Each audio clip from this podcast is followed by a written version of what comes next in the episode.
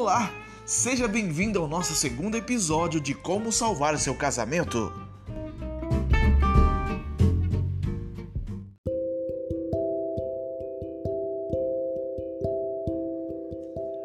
Um homem de verdade permanece fiel.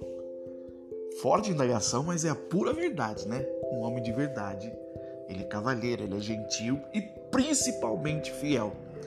Um casamento para ter duração, um casamento para ser duradouro, você que é homem que me ouve nesse momento, ou até mesmo você mulher, quer salvar seu casamento, primeira coisa que você tem que tirar do seu da sua vida cotidiana no seu casamento é a, é a infidelidade. Isso não combina com um casamento duradouro, um casamento estável, um casamento que haja carinho, que haja respeito, que haja amorosidade, entendeu?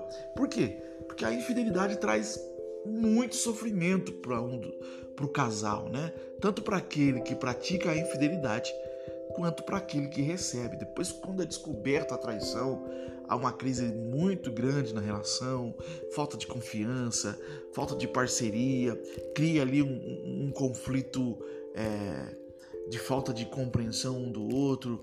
Muitos casais, depois de haver uma traição, uma infidelidade, acabam continuam continuando juntos, mas a grande verdade é que a experiência desses casais não, não é muito agradável. Sempre há conflitos, principalmente quando perde a confiança, aí fica uma perseguição, quer saber onde está, telefone tocando toda hora.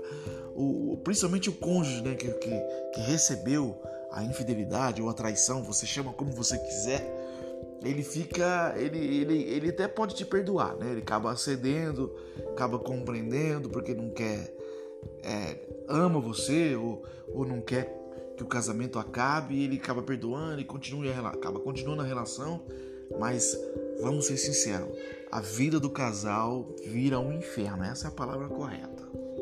Principalmente aquele que, que praticou a infidelidade, se ele não mudar de postura, se ele não mudar de atitude, em começar um processo de, de reconquista com seu cônjuge traído, vai ser muito difícil salvar esse casamento. Então, o que você tem em mente?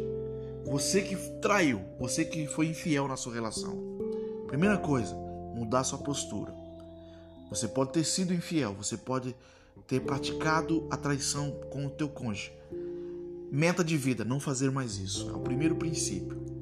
Depois desse primeiro princípio, claro, reconquistar a sua pessoa amada mostrar para ela que você pode ser novamente confiável, que foi um deslize, que foi uma fraqueza momentânea e, e, e demonstrar isso com atitudes, né? Com, com, com, com, com ações, porque não adianta nada você não trair mais, mas ser aquela pessoa omissa, é, isolada, porque isso acontece quando a pessoa trai, né? Ela fica até meio envergonhada com aquilo que ela praticou, ela acaba se isolando, ela, ela não fica muito à vontade com o cônjuge, mesmo que o cônjuge perdoou, ele fica ali meio.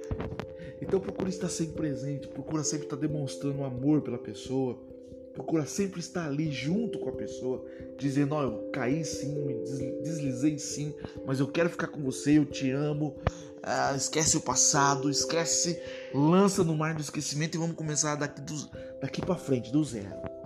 É essa atitude de quem traiu. Agora você que foi traído, se você resolve continuar com o seu marido, com a sua esposa que traiu você, que foi infiel contigo, mesma coisa você tem que fazer. Não adianta depois que você perdoou, você continuar começar a perseguir o seu cônjuge, né? Ligando, ficando em cima, infernizando, porque seu casamento vai ter paz. E provavelmente vocês não, não conseguirão salvar a relação de vocês. Então, se você foi quem foi traído, tenta relevar isso ao máximo, perdoar de verdade, busca a presença de Deus, né? Busca o lado espiritual para que você realmente consiga perdoar essa pessoa. E se você conseguir perdoar, releve o tempo. Procure estar sempre com a pessoa mostrando a ela que realmente você perdoou, mostrando a ela que realmente você deu mais uma chance para a relação, mostrando a ela que você ama ela e quer continuar junto com ela, para que ela possa realmente ter segurança.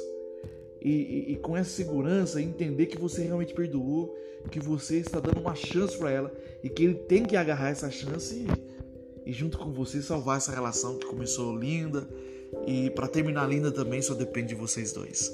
Tá bom? Esse é o conselho aí de como salvar seu casamento desse episódio. E boa sorte pro casal, tá bom? Beijo no coração e até o próximo episódio.